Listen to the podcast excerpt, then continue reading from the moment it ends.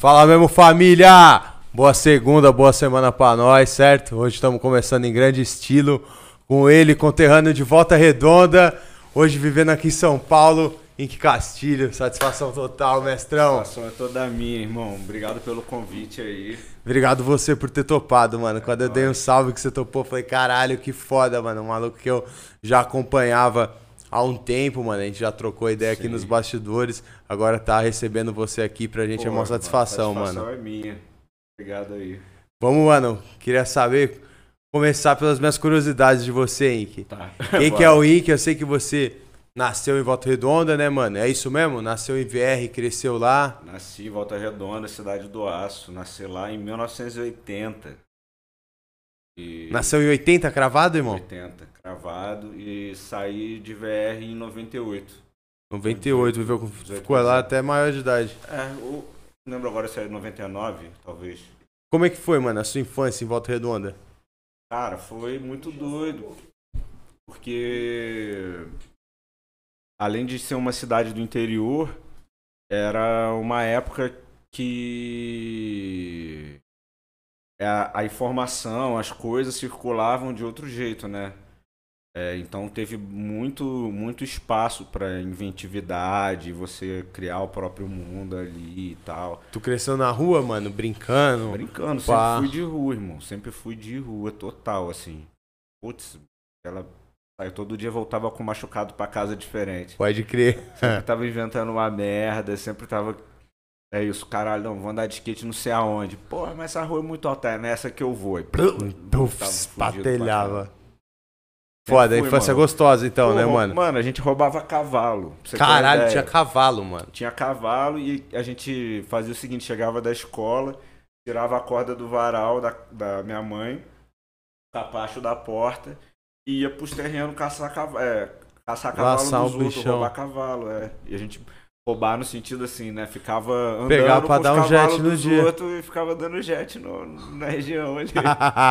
Foda, você cresceu em que bairro lá em VR, mano? Pô, eu cresci num bairro que chama San Remo. San é, Remo.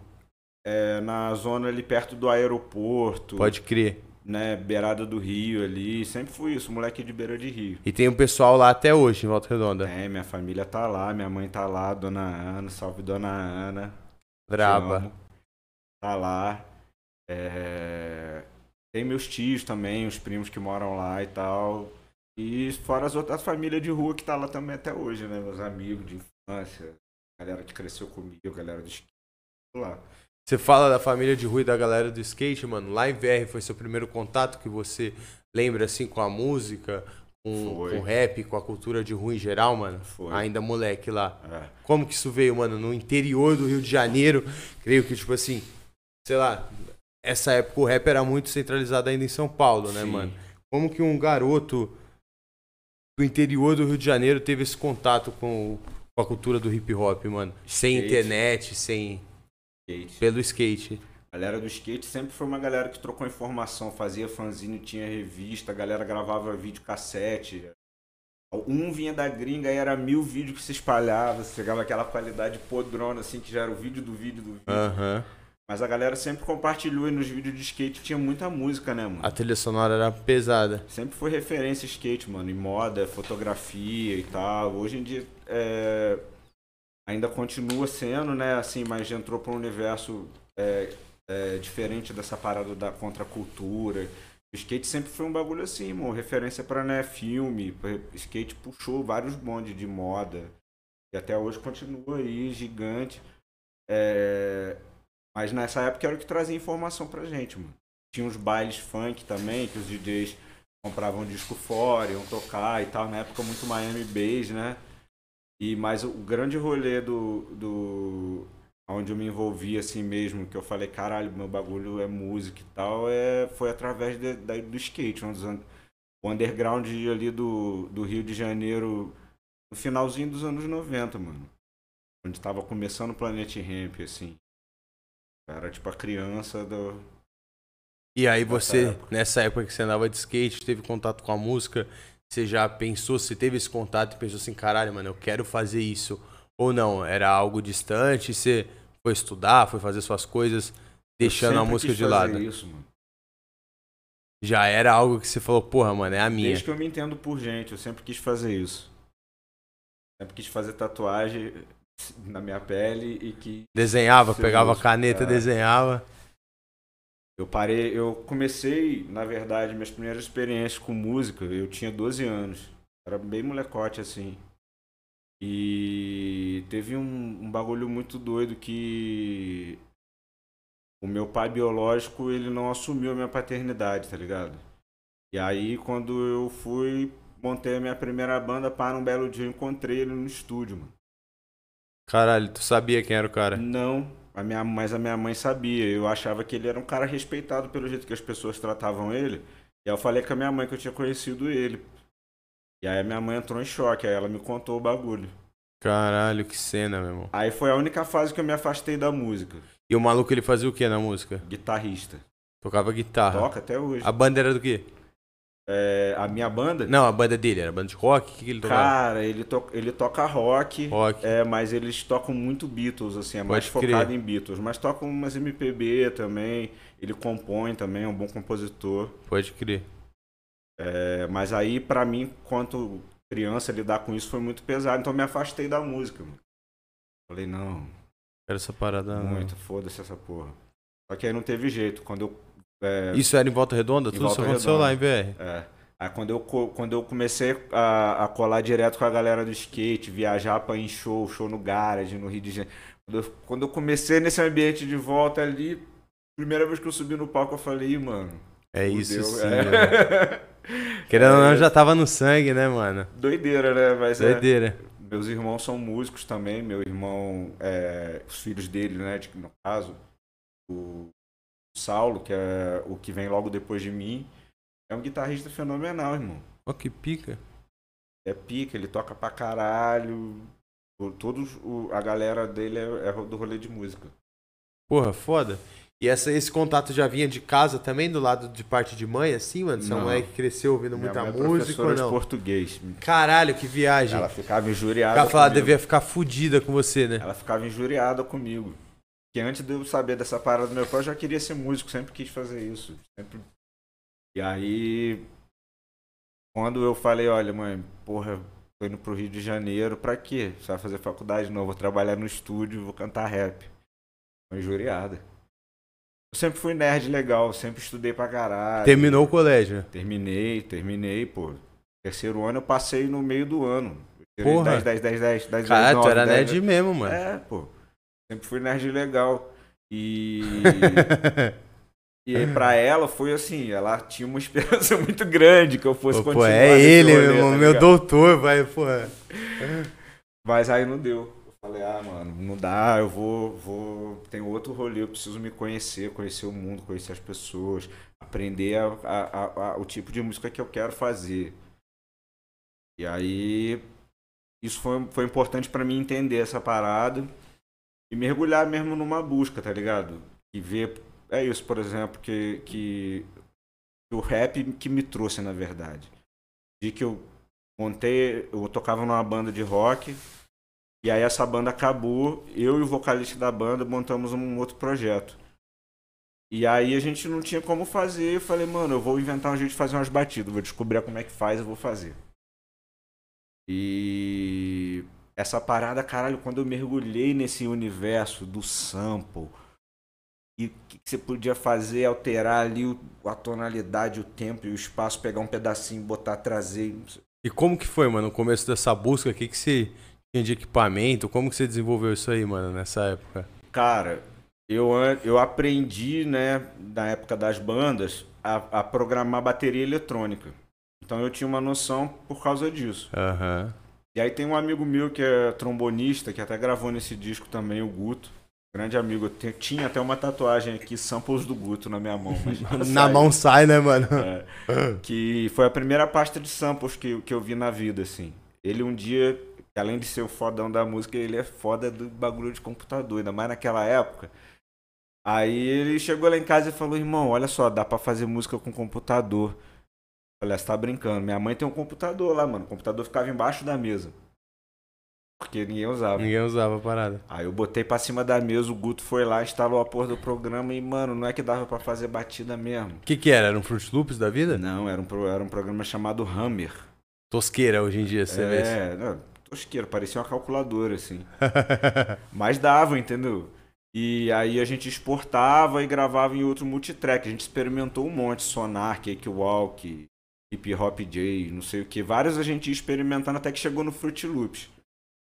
Aí a gente pegou o Fruit Loops e foi assim, sei lá, mano, 1.2.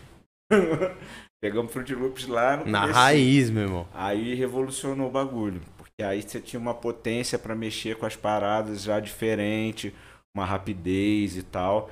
E só que é, ainda, né, é, existia muito essa parada assim do- das drum machines na época MPC, a SP e pá. Então, mano, eu sempre fui aficionado, né? E fui aprender a mexer nos samples, mano. Não sosseguei até eu conseguir comprar minha primeira MPC. E é diferente, né? Porque tipo, passa a ser um. Igual você ter uma guitarra, um instrumento musical que é especial, que tem aquela sonoridade, pá. Aquela Talvez não seja o mais potente, que tem mais memória, que tem mais velocidade, mas existe um, um feeling com a parada. E aí, pô, eu. A minha cabeça, mano, explodiu. Comecei a trabalhar em estúdio.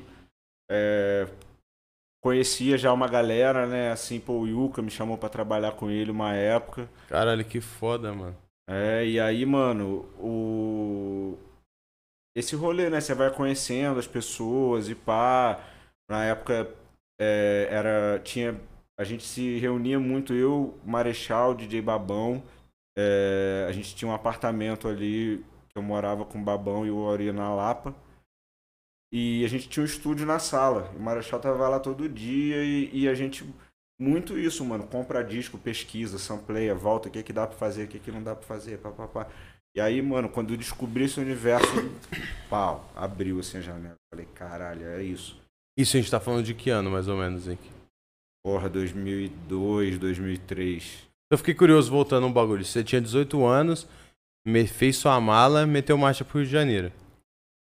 É, Saiu de VR e foi pro Rio. Quando você foi pro Rio, você foi. eu fui, eu, eu, eu tomei uma decisão. Eu trampava, eu não queria fazer faculdade. Eu trampava nos empregos qualquer que tivesse. qualquer. e queria fazer som. Tinha, esse, tinha um estúdiozinho no meu quarto, assim, e pá, esse meu camarada, o Lelinho também, eu e ele. E a gente fez um demo da nossa banda, e aí um belo dia a gente tá em casa e o D2 ligou lá pra casa. Do nada. O D2 ligou e Cara, falou, tu em VR, em, em Goma, 18 anos, toca o telefone, era o Marcelo. 18 anos. Aí pá, ele chamou a gente pra gravar um som no trampo que ele tava fazendo, e depois a gente fez uns shows com ele, tá ligado? É, foi a primeira vez. Era assim, D2 solo? Era o Era Hip Hop. Rio. Hip Hop Rio. Foi a primeira vez que eu, que eu, come, que eu dei um rolê, que eu ganhei um cachê maneiro pra fazer uma parada. Porra, que eu. Primeira vez que eu andei de avião na vida. Aí eu falei, mano, quero fazer essa parada aqui. Vivendo um sonho, né, É, mano? Aí eu saí de VR. Falei, ah, não, vou, Vou mandar marcha. cair dentro. E aí quando eu cheguei no Rio, eu caí dentro dessa parada de- da pesquisa. né, que Foi uma área muito importante pra mim, assim. Era nesse, você chegou e foi pra esse lugar na Lapa, que você morou lá? Pra onde Morei você na foi? Tijuca um tempo na ali. Tijuca. é, era na Conde de Bonfim, na entrada do Morro do Borel. Ela comia de verdade ali, mano. E aí eu morei um tempo lá, depois eu fui pra Lapa. E aí, mas fiquei muitos anos na Lapa, irmão. E lá onde deve, ser onde, deve ter sido onde aconteceu muita coisa É, nessa época, né, mano? Exatamente. Quer dizer, onde aconteceu tudo, né? Tudo. Real, é, ali era o fluxo, mano. Era o fluxo. E volta e meia é isso, sem épocas e épocas, né? Teve a zoeira, a zoeira deu uma morrida, aí a gente veio com a Batalha do Real e tal. Mas ali sempre é o fluxo, mano. Sempre tá acontecendo. Essa época da zoeira era o quê? Época do quinto andar? É. Essa época você tava lá, você tava com os caras. Caralho, que foda, eu morava em VR, foi a época que eu fui pro Rio. Foi essa época. Andar. Andar é. Quadrão Zona Norte. Tinha várias, mano. Rio de Janeiro, inumanos. No Rio de Janeiro tinha um rap muito louco nessa época. assim. Os caras já era referência pra você em VR, mano? O que, que você ouvia, mano, de rap nessa época? Porra, Henrique? Racionais da Menos Racionais pra Crime. caralho. E eu ouvia muita coisa gringa, né? Dela Soul, sempre gostei muito de Dela Soul. É, primeira vez que eu ouvi, mano, nem sabia que era rap, assim. Uhum. É, eu, o primeiro disco que alguém me deu e falou assim, hoje um disco de rap, foi do Snoop Dogg. E aí, pô, depois... Você lembra quem te apresentou esse disco? Cara, foi o Vitinho, um amigo meu que andava de skate comigo. Ele me apresentou esse, me deu, me apresentou Rage Against the Machine e Porra, tinha um outro, mano. O Cypress Hill, Rage Against the Machine. Cara, a galera do skate era foda, né? Chegava é. só, com as, só com as bravas. E, e, mano, era uma parada assim. E o Snoop, né? Foi esses três. Mas era muito doido. A galera do skate e é isso. Chegava isso, aí chegava um CD de punk rock, aí depois o Public Enemy. E. Depois eu comecei assim, né? Depois, nessa época, assim, já 96, 97, a gente já ouvia muita coisa underground, assim, de Nova York. Ouvia é, Mob Deep, já, sabe? Já tava num outro pique, assim, de uh -huh. Tampa caralho. Era o... Eu tenho clã pra caralho. É. Mas, pô, eu sempre fui um cara da música, né, mano? Então pra mim era um, pô, uma delícia pesquisar, conhecer a parada toda, saber pô, tudo. É o cara, os caras, a letra, os caras, a E eu me, me encontrei dentro da música sendo um artista de rap. E foi isso, foi isso que deu essa. quebrou, deu breakpoint pra mim. E nessa época, mano, de internação de pesquisa, você se via mais você ali com a MPC e pesquisando pra caralho, você se via mais como um produtor, como um cara que queria tá gravando ou o cara fazendo umas linhas também, canetando e querendo gravar, mano? Cara, eu sempre me vi escrevendo. Eu, desde a minha primeira banda de rock que eu falei que eu tive lá com dois anos, eu escrevia já. Já era canetando. É. Pra mim era o rolê era escrever. Sempre gostei, sempre fui da escrita. E essas pesquisas eram mais pra buscar referência pra do aprender, que, mano? Irmão. Pra é, aprender. Exatamente, pra aprender. Pra entender as paradas. Conhecer e tal. E aí. É, é isso, eu acho que eu sempre me enxerguei mais com o mic na mão, cantando. Que qualquer outra coisa. É, tudo que eu acho que eu aprendi enquanto músico, é, inclusive a tocar algumas coisas e a ser engenheiro de áudio e tal, foi porque eu queria fazer foi a música. Porque ele tá cantando. É. Foda. E você toca instrumento também, então, mano? Você toca o quê? Ah, eu toco o que eu precisar tocar, mano. Arrisca ali qualquer é, parada. Toco, na verdade, eu toco nenhum instrumento, mas toco todos arriscar, que precisar. Toco tudo. É. Foda. Da hora. Isso também tudo autodidata, mano? Tudo autodidata. Caralho, mano. Aprendi tudo sozinho. O, o, sozinho não, você sempre tem mestres pela vida, né? Mas assim, nunca fiz aula. É... O... Quando eu comecei a tocar, pra você ter uma ideia, é, eu, o baterista da minha banda falou, não, irmão, olha só, tem uma parada aqui que é a divisão, o andamento, pá, quarto. Eu nem sabia o que, que era isso. Pra mim a música começava hum. e terminava. Nada. e fui aprendendo, irmão. Comecei, a, a gente gravava umas demos, aí eu comecei a aprender como funcionava um estúdio, que tipo de microfone servia para quê. Aí comecei, é isso, correr atrás, mano, e trabalhar em estúdio grande para falar com os caras mais velhos, os caras sabiam a porra toda. Trampou muito, mano, nesse, nesse esquema assim? Porra, trampei pra caralho, mano. Deve ser uma vivência sinistra, né, mano? Pô, é maneiro, é irado. E de vez em quando acontece umas coisas que você fica assim, caralho, ah, tô gravando fulano de tal, que doideira. Músicos que você sempre ouviu desde criança, umas coisas. É bem maneiro, mano. E fora, assim, é, as oportunidades que você tem, né, mano? Por uma vez, eu tava produzindo um disco. E aí tava conversando com. Eu era produtor e tinha um engenheiro de gravação. Eu tava conversando com ele lá, o coroa, não sei o que, me contando que ele foi engenheiro de gravação do time mais racional. Caralho. Cara, então eu tô sentado aqui. Do lado do. Do lado da lenda, então, parceiro. Caralho, que foda. Isso é o Rio de Janeiro também, né, mano? É, Isso tem pra caralho é do Rio de Janeiro, isso, né, né, mano? Pra caralho. Acontece isso direto. Você falou dessas situações aí, voltando um pouco. Caralho, isso deve ter acontecido muito no cenário do rap em 2000 e pouco na Lapa, né? Como que você via tudo isso e acho que foi uma época que fornicou muito lá no Rio de Janeiro também o hip hop, né, mano? Algo que era no começo dos anos 90, até essa época muito centralizado aqui em São Paulo, Uhum. migrando pro Rio e tendo um cenário de, de relevância lá, né, mano? Não só o D2, como o Black Alien. Sim. Teve uma galera na época que chegou fazendo barulho, Gabriel Pensador, Bill. Bill. É, cara, é uma coisa assim que. A cena underground lá pegava muito, né, mano? É, e, e houve um- um- uma, um- um- uma grande força que foi um, uma impulsão mesmo, assim, no final dos anos 90. E que quando chegou 2000 e 2000 e pouco, a galera já não tava levando tanta fé. Algumas bandas tinham acabado, as baladas estavam fechando e tal. E a gente. Foi a época que a gente é, fez a Batalha do Real. A Batalha do Real começou em que ano? Putz, mano, eu, eu acho que começou em 2003. Pode crer. É, a gente fez a batalha no bar que era embaixo do AP, assim, que a gente morava, no barzinho lá do Baixinho.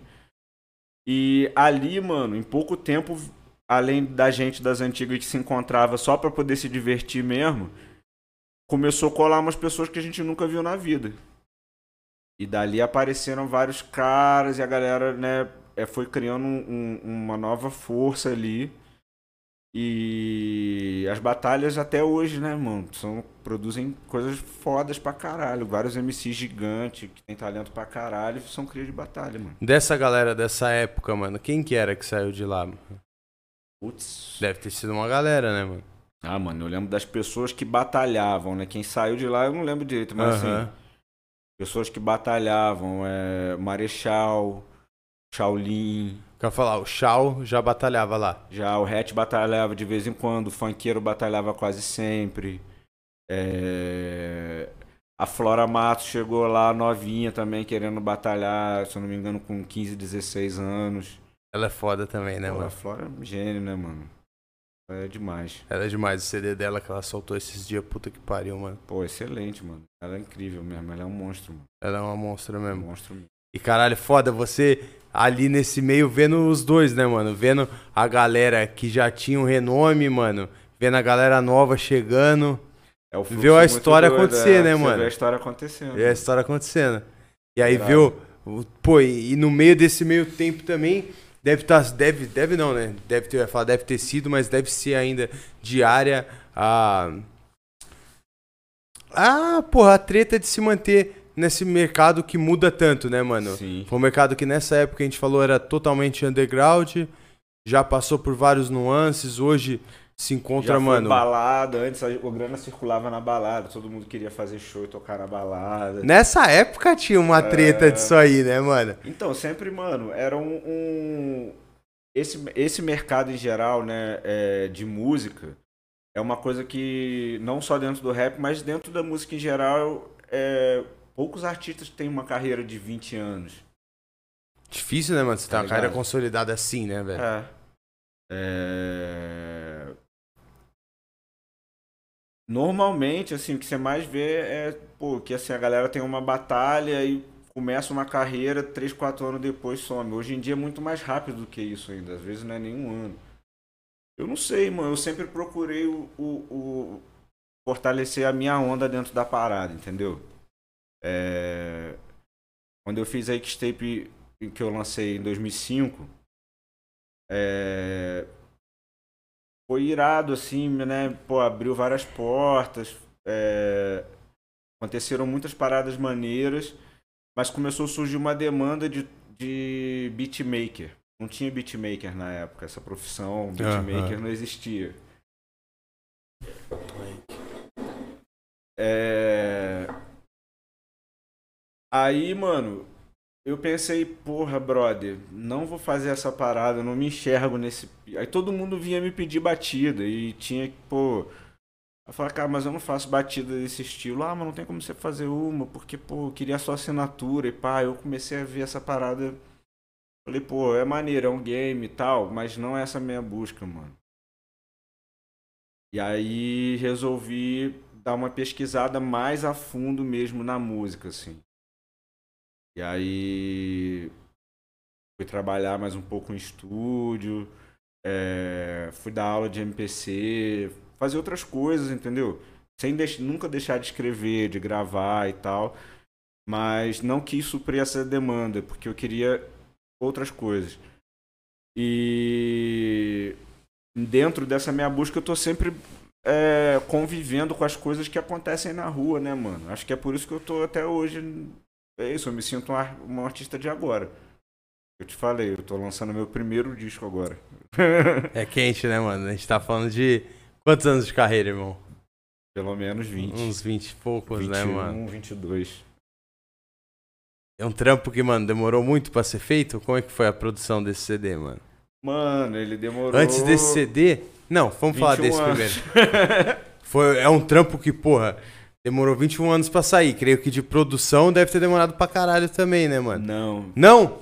Eu ia falar, porra, que por primeiro trampo você, por apego, deve ter trabalhado Não, pra caralho é, em cima eu, dele. Ó, foi assim, eu, eu, eu juntei, eu fiz uns beats e juntei outros beats em mais ou menos 12 dias. E aí fiz o álbum todo instrumental. E aí vim canetando, canetando, pá, em 32 dias eu terminei de escrever o disco.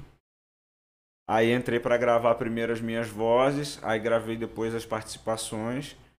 E aí que foi isso, foi, foi esmerilhar, foi gravar violino no call track, foi gravar um músico não sei aonde, foi fazer, sabe?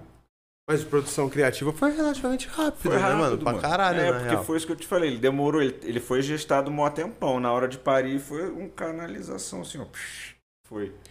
Você tem esse modo de criação meio rápido ou é algo, mano, Dias e dias, mano. Depende, mano. Depende muito. É, eu normalmente eu crio as paradas rápido. É, mas às vezes eu, eu preciso de um tempo para ter um distanciamento para voltar nela ali e conseguir falar, ah, pode crer, ó. Fiz isso aqui aquele dia, mas agora eu vou. Lapidar essa é, parada. Tipo, o resultado que eu, eu entendi qual foi a intenção, agora eu vou trazer a vida. Você é um cara que, tipo assim, precisa de um ritual, mano, para compor você é um cara que caneta só no estúdio, só em casa ou não, mano? Às vezes a gente não. pode estar aqui conversando, te dá um bagulho, você abre o bloco de nota, anota uma parada que vem na sua cabeça, às vezes andando na rua, sei lá. Irmão, tem, eu procuro, tem muito disso ou não? prestar muita atenção, assim, é, quando rola uma inspiração assim. Porque várias vezes rola, né? E às vezes vira uma piada, às vezes vira uma música, às vezes vira um post, sei lá. Mas tem algumas coisas que não vão. Dez dias, você teve dez ideias no dia, dessa ideia ficou duas. Então acho que eu não anoto justamente por isso, para deixar algumas coisas irem também. E o que vale eu, eu guardo, eu acabo anotando, tem um bloco de notas que eu anoto no computador, né, direto, porque é onde eu tô mais do que no celular e tal. Você é um cara que conseguiu trocar isso? Trocar a caneta pelo, por digitar, mano? Irmão, eu não troquei, porque eu tenho meu caderno ainda. Sempre começo no, no caderno. No digital é mais assim, ah, vou gravar música. Aí eu boto no digital até pra botar a letra no monitor, caralho. Pode crer.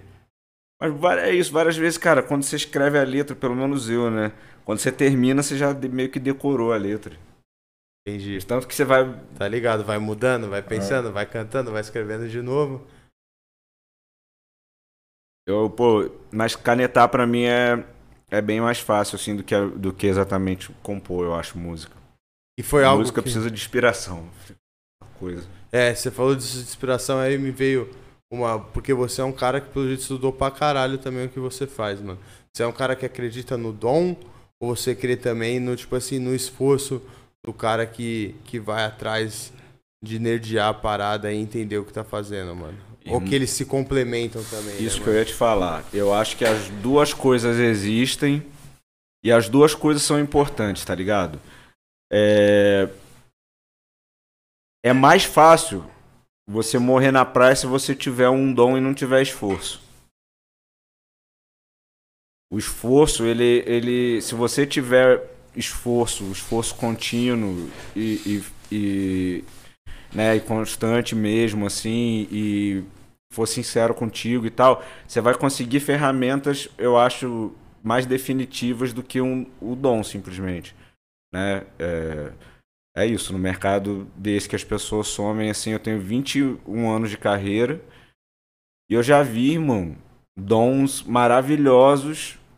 É isso, virarem frustração, virarem é, esquecimento, vergonha. Pessoa falar, não, não faço mais isso não, pá, não sei o quê. Mas, pô, tu era dos melhores, ah, não. várias coisas, irmão. É, Pessoas que têm dom, né, mas às vezes, assim, é, mente atribulada, não consegue se focar pra fazer um trampo, a vida é muito doida. A gente tava conversando agora sobre o amigo, o amigo que foi assassinado. É isso, um dos dons mais geniais que eu já vi na minha vida, mano. Absurdo, assim, tanto freestyle quanto escrita. Cara, referência no que fazia, né, mano? É. E é isso, mas o foco para o trabalho é uma coisa que a dedicação e o esforço elas te dão uma, uma, uma outra potência do que simplesmente você confiar no seu dom. Até porque tem um dia que, sei lá, irmão, que sua mina te abandona, que a sua mãe morre, que seu cachorro é atropelado, que talvez você não vá ter esse. Não tem dom que. Você vai estar aniquilado ali e você vai ter que continuar pagando a conta, porque ela não vai parar de vir. Total. Então o esforço ele é muito importante, mano. É. É. É só ele que traz, né, mano, a parada. É, É uma indústria o tipo rap, falou. principalmente, é uma coisa que conta talvez mais do que seu dom. Foda, mano. Você falou isso e veio me dando um insight aqui na minha cabeça de esforço. E até como o esforço de cada um que faz pela cena, né, mano? A gente tava. Falou pra cara o nome dele aqui. E dos dois a gente falou e são. Os dois estão na cena forte até hoje de, de formas diferentes. Queria saber como você que convive com os dois de perto vê isso. Um cara que nem o Marechal, que não tem um CD ainda nas pistas e a gente consegue falar aqui todas as músicas do cara. E um cara que nem o D2, que desde carreira solo, sei lá, ano não, tem um trampo físico, um CD novo lançando. Então, eu. Como que você enxerga? São, porque são duas pessoas que Uhum. são estratégias totalmente diferentes, né? E as duas deram certo pros caras. Então, eu acho que é isso, mano. Cada um acreditou muito na, na sua parada, entendeu? O Mareste, ele é um cara que ele sempre, pô, ele tem um dom magnífico, ele tem um foco extraordinário. Eu acho que eu nunca conheci ninguém mais focado que o. Tirando o Emicida do que o Marechal. O Emicida também é tá ali do lado. Os dois são muito focados, muito focados. E o Marechal, ele tem um dom incrível, mano. E ele sabe que a parada dele é foda. É especial. Né? Então ele acredita na onda dele do jeito que ele faz, mano. E eu respeito totalmente. Eu sinto, mano, muito falta de ter um disco do Marechal. Eu falei pra ele, a última vez que fui no Rio, eu liguei pra ele, eu falei, pô, irmão, gravei uma música perguntando cadê seu disco. Porque é isso, ele é um cara que representa muito, né? Principalmente pra essa geração onde eu comecei, assim, ele, ele tem, pô, realmente uma representatividade enorme.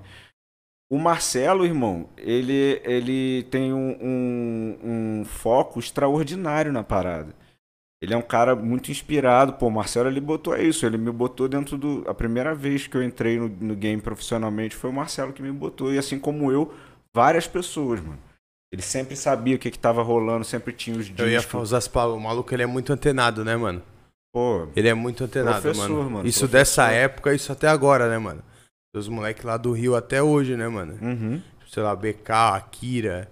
Todos esses moleques ele puxou pro lado dele, né, mano? Ah, ele nunca tá de bobeira na Ele Cone nunca Crew tá de também, ele bobeira. Os de moleques da é. Cone antes. Marcelo é foda, irmão. Ele é Marcelo muito antenado, mano. Ele é muito ele é foda. bruxão. Feito máximo. Ele, me, ele é isso, irmão. Ele, ele inclusive, o, o Marcelo, que ele tem muito a ver com o bagulho do Rimanescência, tá ligado? Que ele me deu uma fita, na época fita de cassete, de um, uma balada que tinha em Nova York que chamava Swords, tipo Words com S, virava lâminas, é um trocadilho, Aham. pá. Que era uma balada que rolava um spoken word no palco, assim. E era free. Quando eu vi aquela parada, me bateu um estalo. Eu pensei, caralho, irmão, a gente tem vários caras foda. Daria pra fazer isso Vários aqui. caras monstro. Por que, que a gente não faz isso? Aí fiquei pensando e daí resolvi fazer o Remanescência. Pô, me conta a história do Remanescência, então, Ike.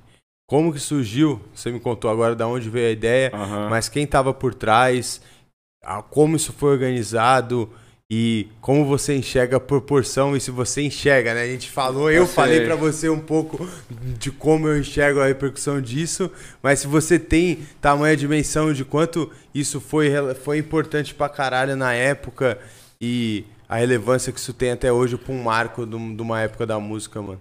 Mano, vamos começar do começo. Como é que foi isso? Né? Quando eu sempre eu tive essa ideia nessa vez e guardei essa parada na minha mente. Falei, não, uma, alguma hora vai, vai acontecer. Fui mentalizando, conversando com umas pessoas, pá. E aí surgiu a oportunidade da gente fazer um festival de música lá no Rio, a Blend. Eu falei, ah, pô, vou fazer essa parada agora. E na época era eu e a minha namorada na época, Verônica Orquídea, que uma produtora sensacional, incrível mesmo, assim. Boa parte do que aconteceu com a Batalha do Real e, e com a Liga dos MCs Tem o nome foi dela, dela. na parada. Ela é monstro. E ela chegou junto e falou, mano, você tem a ideia, pai, eu sei fazer a parada, vamos fazer. E a gente realizou o primeiro, que foi na Lapa. E era um, um pico isso, tipo um lounge, assim, um bar pequenininho. E a galera ia lá e gravava, na sequência ia passar som pra tocar no festival de noite. E. Vocês produziam como esse conteúdo, mano? Cara, a primeira temporada a gente tem. A gente tinha um, uma parceria com uma produtora de vídeo lá do Rio, a K-Vídeo. Que foda. E aí eles faziam essa parte, assim, eles mandavam dois câmeras, o diretor e mais um sempre, que era o Paulo Camacho, e, o, e a pessoa que era assistente dele. E depois ele editava e upava pra gente, porque é isso, eu não sabia nem o que, que era isso, mano. Primeira vez que eu, que eu entrei no canal do Café Crime já tinha um milhão de inscritos. Caralho. eu vou chegar nessa parte depois, vou perguntar pra você como você lida com a tecnologia hoje e como o business é feito, né, mano? Que você é um cara que quando surgiu na música ainda existia os trampos das gravadoras. Uhum. Hoje em dia, a gente tá falando de um outro cenário. Mas já já a gente chega nisso. E aí, tá. essa parada do Remanescência surgiu desse jeito. Vocês gravaram essa primeira temporada. E botamos no YouTube, irmão. A gente sabia que dava para botar no YouTube. A minha ideia era assim, irmão, a gente vai fazer um bagulho, vai ser um registro histórico e a gente vai ter que deixar isso pra galera ver em algum lugar. O que, que a gente faz? Pô, vamos botar aqui nesse site que dá para ver vídeo, no YouTube. Pô. Sem dimensão alguma de tipo de business de YouTube. Não, não tinha business. Nem um lugar pra upar, nem era remunerado. Precisava não existia um vídeo remunerado na época. Caralho, que onda, mano. E a Verônica, né, que descobriu como fazia para ter um canal, e aí falou: Olha, não, é só a gente upar aqui. Pá. Eu falei: Ah, demorou, vamos fazer então no YouTube. E a gente upava os vídeos e deixava lá, e tava se importando em produzir as outras coisas, fazer. E aí, uns meses depois que terminou a temporada, que a gente postou todos que tinha, pá, um dia eu tava na praia e aí o camarada veio me falar: Mano o bagulho lá deu mó certo, caralho. Você tem mais de um milhão de não sei o que eu. Tu nunca tinha aberto a parada não. no YouTube? Não. Cara, que loucura aí.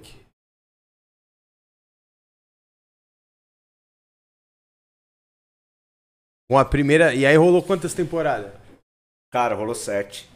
Caralho, rolou sete, rolou, rolou pra caralho. Sete. Tem em torno de 80 programas. Caralho, que foda, mano. E um programa que passou muita gente, né, mano? Você viu? Sim. Da mesma forma que a gente falou do começo na Lapa, foi mais uma geração que passou, né, mano, por ali. Sim, pô, com certeza. Todo Você mundo que hoje em dia. pessoas ali no, no, começo de carreira. As pessoas que nem tinham começado a carreira ainda, umas coisas assim, pá. Mas que já rimavam na rua e que eu já via que, mano, essa pessoa é diferente. E essa que foi. O intuito do programa sempre foi esse, né? Assim, a gente sempre procurou assim, mano, vamos ver uma pessoa assim, qual letra que poderia entrar num livro? Qual pessoa que tem um teor assim, que escreve, tem um bom jogo de palavras? É, vamos fazer um negócio focado na lírica mesmo. Não, assim. tinha um lado poético sinistro. É. Tanto que eu, eu te perguntei aqui, né, aonde era gravado, porque daqui pra gente que via, eu não, não ia em festa de hip hop no Rio de Janeiro, só uhum. aqui em São Paulo, e tinha a impressão que aquilo dava uma impressão até de um sarau, né, mano? Porque trazia muito essa vibe é... poética do bagulho. Então, era, a ideia era essa. O que que acontecia, mano? A gente era um bar E tinha umas mesas que. E de tarde o bar tava sempre vazio, tinha duas, três pessoas. E a gente ia pra lá e. Sei lá, eu não lembro direito, mas era gravado de 4 a 6 da tarde, eu acho. Uma coisa assim. Passava o som, a noite É isso, o, o público era poucas pessoas, normalmente os conhecidos de quem ia rimar. Não, a gente não convidou público. Era pra justamente ter silêncio e tal. E a gente ficava no bar, mano. A gente avisava as pessoas, "Ó, a gente tá gravando, Vai a gente gravar." precisa, vocês não vão aparecer, mas a gente precisa de silêncio. E era no bar. Caralho, que foda. Isso aí, mano, é um marco, né? A gente falou aqui do começo. Fala É isso ao vivo Aí- também. E eu. É isso, mano. Eu fui ter a noção de quanto a parada tava crescendo depois. E. Eu acho que até hoje eu não tenho uma proporção legal assim, sabe? Porque de vez em quando ainda acontecem uns bagulho muito doido. É, uma vez eu fui com o Max numa festa no Jardim Peri. Um camarada no meio da treta lá e não sei o que. Aí os caras, pô, conversa com o cara, o cara tá lá fudido, não sei o que, tá revoltado, falou que vai matar os caras. Começou a conversar com o cara, o cara, ah, vocês rimam, eu também faço poesia, porque na cadeia eu fazia poesia, pá, a gente sentou pra ver o Remanescência. O maluco pirou. Irmão, o maluco tava fera, ele tava fera. Com a faca na mão, os caralho. Quando a gente viu o Remanescência do Sante, na sequência a gente viu o da Matriarca. Irmão, o cara chorava igual criança, abraçando todo mundo, pedindo desculpa por estar gritando. E não sei o quê. Meu irmão, uma coisa que. É isso. Essa dimensão eu não consigo nem ter. É, é uma das paradas mais fortes, incríveis, assim, que você pode, sabe? Com certeza, É mano. animal, mano. Esse bagulho, de repente, esse passo você nunca vai ter, mano. É a gente que vê de fora que Pô, tem essa dimensão, né? Esses dias eu peguei um Uber, tinha escrito no banco de trás assim: ouçam o som do meu filho. Meu filho é fulano, é não sei quem, pá, pá, pá. Aí eu falei com, com o mano assim, mano, é... como é que é seu nome? Ah, meu nome é Jetta. Eu falei, pô, isso que você tá fazendo é muito bonito, hein, mano. Ele, pô, meu filho resolveu viver disso, eu vou apoiar ele. Eu falei, caralho, é isso, porra. Trocamos uma ideia, achei muito maneiro. E aí fui seguir o filho dele, o Natan. E aí o filho dele virou, porra, mano, tá me seguindo, maior prazer, pô, Remanescência foi umas paradas que me fez começar na música, eu fiquei muito inspirado, pá. Falei, pô, mano, tô te seguindo por causa do seu pai, pá, o som do, Coroa é do cara é maneiro e tal, mas eu falei, mano, é, nunca ia imaginar isso. O mano começou na parada também, porque o Remanescência um dia chegou e essa noção eu não, não sei ainda, não dá pra ter. Mas eu sei que, que foi uma parada impactante. Até hoje, toda hora. É Olha, ainda. ainda né? frutos dessa parada. Eu fiquei curioso com, com o bagulho que você falou assim, é... Não, porque elas foram pensadas em formato, o que, que cabe num livro. Uhum. Você já pensou em outros formatos disso, do que você tem? Porque vocês fizeram com, com produtora, vocês têm um registro ali de uma época que, porra, hoje todo mundo quer ver. Sim. Você vai ver, sei lá, um hatch que tá gigante, você vai achar um vídeo de 10 anos atrás do começo da carreira do cara. Sim. Vocês já pensaram nisso em outros formatos, mano? O, que, o potencial desse Cara, conteúdo que vocês têm então, em mãos, mano? Já, a gente já pensou, a gente já discutiu é, sobre fazer um, um documentário. E eu tenho esse projeto de, de fazer um livro desses registros, sabe? É, eu acho que, que quando a gente torna, né, leva esse lado para para literatura e tal, a gente a gente coloca o MC num outro lugar de escrita. Escritor de verdade, respe- porque irmão, é é isso, Chico Buarque tá gravando música do Criolo. Não tem como não falar que a gente tem os lyricistas mais pesados, entendeu? A galera do rap é monstro, irmão. Né? Não é, é lógico, tem o rap é um mundo, um universo. Tem várias paradas maneiras, desde besteira até essa outra parada também incrível. Pessoas que têm talento nesse ponto, sabe? Escrever uma música pro Chico Buarque cantar, é tipo, É sinistro, mano, a proporção que chegou. E me deu uma curiosidade também de você falar isso, é maneiro ouvir de você. E como você enxerga a mudança do cenário mesmo, que se a gente for lembrar dos anos 2000, e dessa época a gente vai pensar, sei lá, de uma treta, uma situação, sei lá, Marechal e Cabal. Uhum. Algo que era resumido em status, de tipo assim, pô, quem representa mais a rua.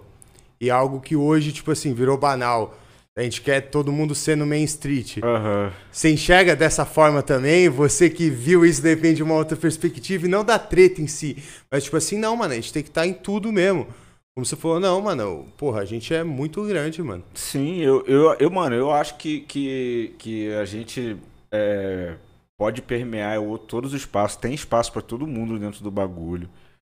Eu acho super maneiro o, o que aconteceu com o rap, né? É, de uns anos principalmente para cá que, que começou a, a gente começou a realmente entrar aí nos prêmios da televisão e não sei aonde hoje em dia é, é questionável quando não tem a gente lá entendeu Você vê que o Red fez um post aí perguntando por cadê o Matuê no prêmio Multishow irmão é, é, ridículo como a gente é, é, a gente não estar nessa parada esses números que a galera faz os números que os caras é tá batendo é absurdo mano. eu acho incrível eu acho incrível, eu acho foda pra caralho. É principalmente porque eu vivi uma época de escassez, tá ligado? É isso, a gente levava os tocadiscos nas costas para fazer a batalha. E no final cada um voltava com 30 reais. Qualquer cascalho. 40 reais pra casa. Olha lá. Quando não pegava o dinheiro e pagava uma caixa de cerveja para todo mundo que ficou no bar até o final. E depois a gente arrumou outro dinheiro. Porque né? Era uma época de escassez mesmo, de como comercializar a sua música, de shows, não sei o quê. E só que é, as coisas sempre estão mudando, né, mano? Tudo tá mudando o tempo inteiro no mundo. E eu acho irado, irmão. Acho irado, acho que tem espaço para todo mundo. É... Ouço os mais variados sons possíveis, assim. É... Acho que as tretas sempre vão acontecer, isso faz parte do rap. Não, e movimenta pra caralho, é. né, mano? Na real, tipo assim, até acho que não tem caô nenhum de falar disso hoje, porque até os caras não tem mais caô com isso. Uhum. Mas na época isso movimentou pra caralho, mano. Eu, na época daqui de São Paulo, achava maneiraço ver uma treta dos caras daqui com os caras lá do Rio. eu quanto isso movimentava, eu quanto. Uhum. Tipo, foi, foi uma época que foi a última. Sei lá, eu tenho você deve ter outra perspectiva, mas eu que vendo como público, eu vejo como fases. Aquilo ali foi uma fase que foi o final de uma época. Depois que aquele ritmozinho ali morreu, uhum. o rap ficou meio calado um tempo, né, Sim. mano? Até surgir outros caras que estavam de novo em ponta, isso aí demorou. Foi acontecer, sei lá, depois com o Emicida, os moleques da Cone. É, exatamente. De tomar uma proporção nacional. Que aí já foi uma. Que todos esses já são cria de batalha. Que foram os caras que veio depois, né? É. Depois o rap ficou meio parado uma época, mano. E esses bagulho fornica a cena, né? É então, da hora, não cara. Não tem como, é. Acontece. E desde que, desde que o rap é rap, essa parada sempre acontece. É... Mas faz parte, eu acho também, mano. O que, o que eu acho que às vezes é, é difícil. É porque isso envolve outras coisas, entendeu? Responsabilidade com o público, com, com, com as pessoas que, que ouvem o que você está falando e, e, e, vão comprar essa ideia. da letra, vão comprar essa ideia, entendeu? É isso. O, você viu lá nos Estados Unidos o nego destruiu, o fã do Drake destruiu a casa da mãe do Kanye West lá na, em Chicago porque por os caras tá trocando cara, trocando em direta no Twitter. E agora os dois estão lá juntinhos ganhando dinheiro e o fizeram um puta show, né, meu? Então é, é, é, também é uma coisa de responsabilidade, né, mano, que a gente tem. É... Mas eu acho que de alguma alguma parte isso está inserido na cultura, volta e meia acontece, né? Sempre rap é o game, irmão. A galera usa essa expressão muito, né, batido e tal, mas acontece. É... E as diz? O que, que você acha das diz, mano? Eu só gosto das que são boas, que são ruins eu não gosto, não. Mas nessa época tinha as boas, né, mano? Tinha. Era foda. Ah, mano. Tem uma, aquela clássica do Marechal pro Cabal. A dos dois foi muito foda, né, mano? Foi o Cabal que... fez um clipe zoando o Marechal na galeria. Na mano. galeria do de chinelo, né? É, o bagulho você. você é... É... acaba que a galera, todo mundo utiliza isso de uma forma comercial, gera produto, ganha dinheiro. Mas é importante a galera ter essa noção também, entendeu? Não sei se tu já viu aquele documentário Beef. Deve ter até o 4, 5.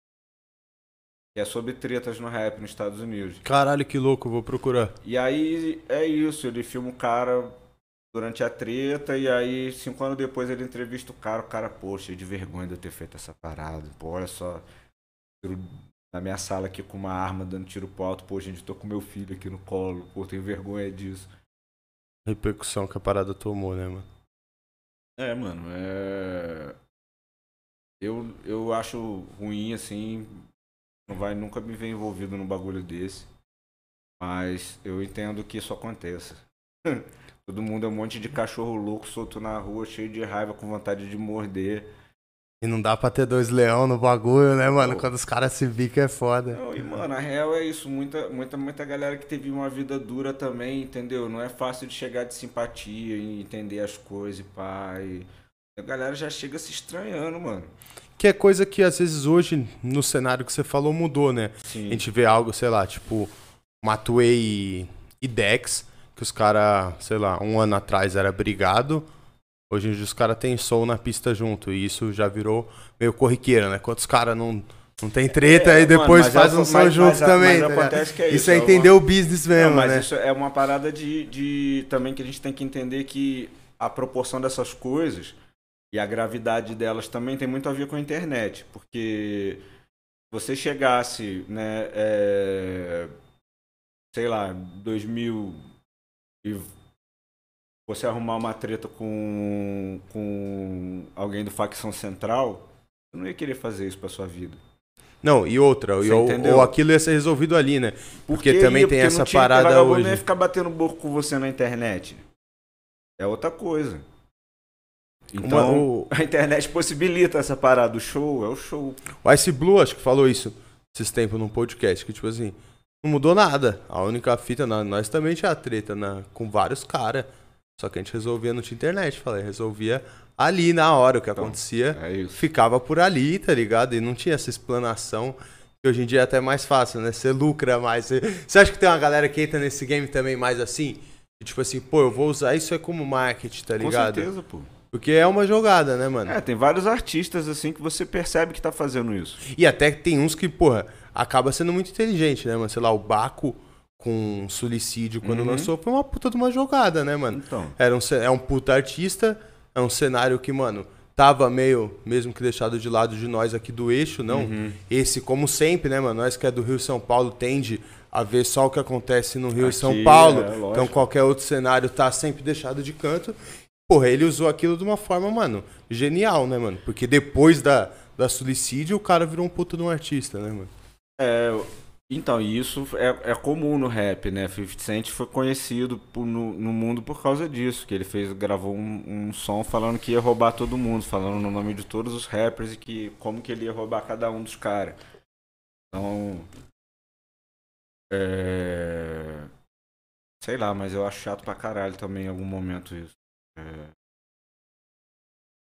Porque é isso, irmão, eu gosto de música, eu gosto de música acaba sendo resumido na parada superficial, né? É. Tem, tem é, horas é, que a gente vê, pegar... a gente tá falando de Zé por viagem e não tá falando de música, né, mano? Exatamente, até porque assim, disso você vai ouvir uma vez e dificilmente você vai ouvir de novo, assim, né, sei lá, é... a não ser que seja uma diss tipo do Pochetir pro Lil Wayne, que, que você vai ouvir pra a sempre. do Pac. É... Mas é difícil, normalmente música de diz é uma coisa que, pá, nem faz sentido. É do momento, é. passou, passou, né, mano? É foda, mano. É divertido, né? No final das contas é divertido. Ah, é muito louco, é. Mas é, é isso, é. Animosidade e briga em geral, irmão, é uma coisa.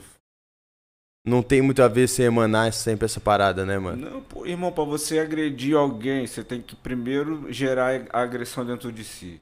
Isso já é uma parada ruim, entendeu? Total. Pra você. É, você ouvir esse tipo de parada também. Eu não sou pacifista, longe disso, mano. Mas é, eu entendo também que essa a energia da animosidade não traz paradas maneiras pra gente. Tá ligado? Também acredito muito nessa parada, mano. Vamos até sair desse assunto. A parada do Rimanescência, esse projeto durou até que ano, mano? 2016 foi quando eu fiz o, Eu ia perguntar, a é. última temporada. E a, então, o, a aquela mixtape Safra 013 saiu antes do Remanescência? Saiu durante Não, o Remanescência? Ela saiu entre a primeira temporada e a segunda. Pode crer. E como foi, mano, a produção desse bagulho, que é outra coisa que eu não sei se você tem dimensão do que é esse disco, tanto que você chegou, eu já, Já cheguei tava. cobrando, eu já cheguei, "Ei, mano, cadê esse bagulho nos stream, mano? Caralho, pá. Então, tipo assim, você, como foi a produção desse disco que tem tanto nome, mano? Tem gente pra caralho, tem umas collab, porra, tem Quali com Criolo. Tem, Mano. porra, tem muita coisa foda. É um disco Então, é. que é- não se faz tanto. Hoje em Sim. dia não se faz, mano. Sem maldade, é difícil ter disco. Até porque pra juntar A essa. gente tá falando de um galera- disco duplo, irmão. É. Disco duplo lançado em 2000 e caralhada, já na, na era da internet. Mano, é. Acho que eu sempre. Eu tenho uma sorte assim que eu sou. que eu recebo pessoas em casa. É.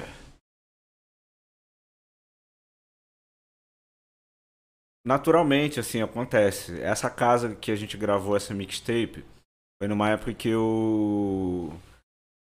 Eu fiz uma sociedade com o Ramiro Marte, que ela é de VR também. Eu ia perguntar isso, o Ramiro também é de É. BR, né? Foda. Aí a gente decidiu montar um estúdio juntos no Rio. Aí a gente alugou uma casa, fomos morar juntos. Aí a gente sei lá, mano, com os meses que a gente morava na casa assim, é, a gente falou, pô, tem aquele moleque lá de Volta Redonda, o Jonas, porra. Jonas, pá.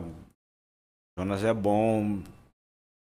E aí a gente convidou o Jonas pra, pra ir lá. E acabou que a gente, pô, falou, mano, vem morar aqui com a gente, pá, não sei o que. E foi lá, a gente foi lá pedir pro pai dele deixar ele sair de casa. Levaram o Jonas de VR pro Rio Os também. pais dele foram lá examinar a nossa casa pra saber se ele podia morar lá. Passaram no cheque dos coroas, então a casa tava pampa. Mas então, e aí essa casa, irmão, era, morava nós três lá, a casa era muito abençoada assim, irmão. É isso. Estava lá do nada, um belo dia, o Wildon toca a campainha, meia dúzia de pão, presunto, uma guitarra, vamos fazer som, pá. Era a lenda da música. E nesse rolê, irmão, foi sempre muita gente, tá ligado? O Quali já ficou lá em casa mó tempão, daí a gente começou a fazer as músicas juntos. Sempre foi um rolê meio assim, de surgir meio. A pessoa tá indo, ah, mano, vamos fazer um som então, pá. Até o Criolo apareceu assim, mano, nesse mixtape. Pô, e o Criolo, quando a gente foi fazer a, a primeira temporada do Remanescência, ele foi fazer um show lá no festival. E ele ficou lá em casa uns dias e depois ele, sempre quando ele ia pro Rio de Janeiro, ele ficava lá em casa. E aí numa dessas vezes aí a gente gravou ele e o Massal no mesmo dia. Caralho, que foda, mano. A gente gravou mais tracks na época, assim. Acho que só saiu foi essa. Esse é outro bagulho que eu te cobrei que eu vou falar de novo agora no ao vivo. Esse trampo um dia tem que sair ele, mano. Ele inteiro, ele físico, ele, porra, em vinil, ele em CD, mano. Pô, axé, mano. ele um arte é vai. bonitaça, mano. Ele tem é um disco duplo, mano. É Diego muito Marques, foda. que fez a capa, monstro, monstro mesmo. Um artista foda. Além de, de ser designer, ele é beatmaker também.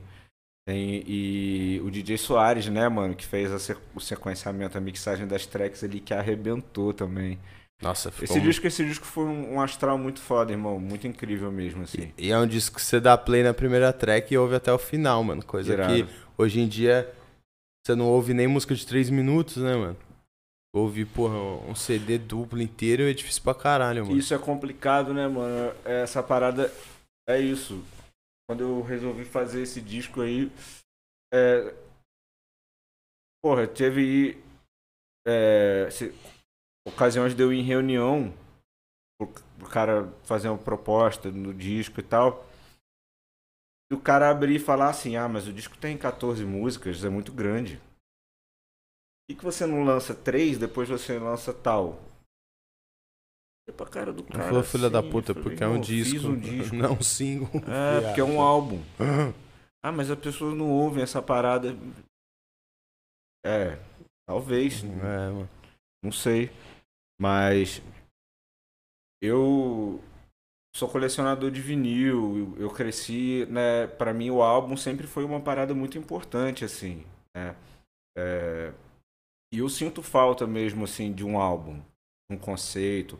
Lógico que tem, tem artistas fodas que fazem, volta e meia você vê. Mas eu sentia falta, principalmente porque é, era uma necessidade minha mesmo, sabe? Eu precisava é, fazer uma obra minha.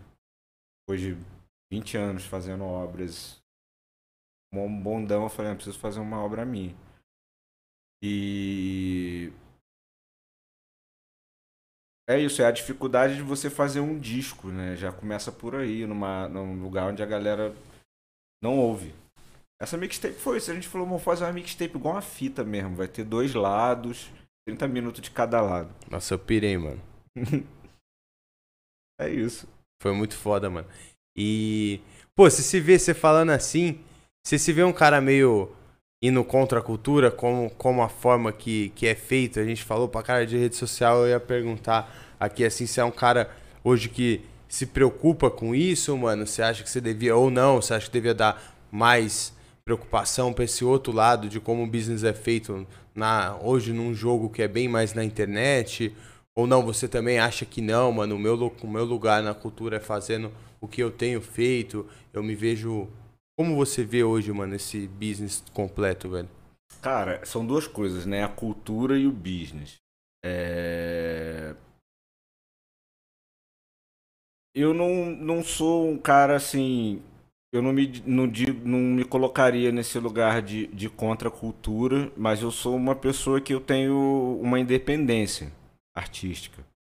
É... Talvez por isso eu tenha 20 anos de carreira. Né? Eu nunca quis é, correr atrás de uma onda que tá passando, mano. Você, você vai surfar, tu sabe disso. Você não corre. A onda tá ali, irmão. Ou você tem tempo de nadar e esperar ela chegar até você e aí você dropa. Você tem que estar tá na frente da onda pra você dropar ela. Ninguém dropa a onda e tá na trás. atrás. Entendeu?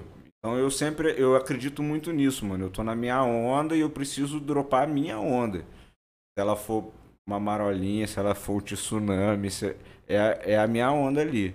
Porque é, as marés vão e vêm, as ondas passam, né? Então eu procuro ter um norte dentro da minha criação artística, mano. Tenho discos instrumentais, é, né? Falei pra tu, faço música para cinemas, caralho, eu tenho, eu confio no que eu sinto enquanto artista.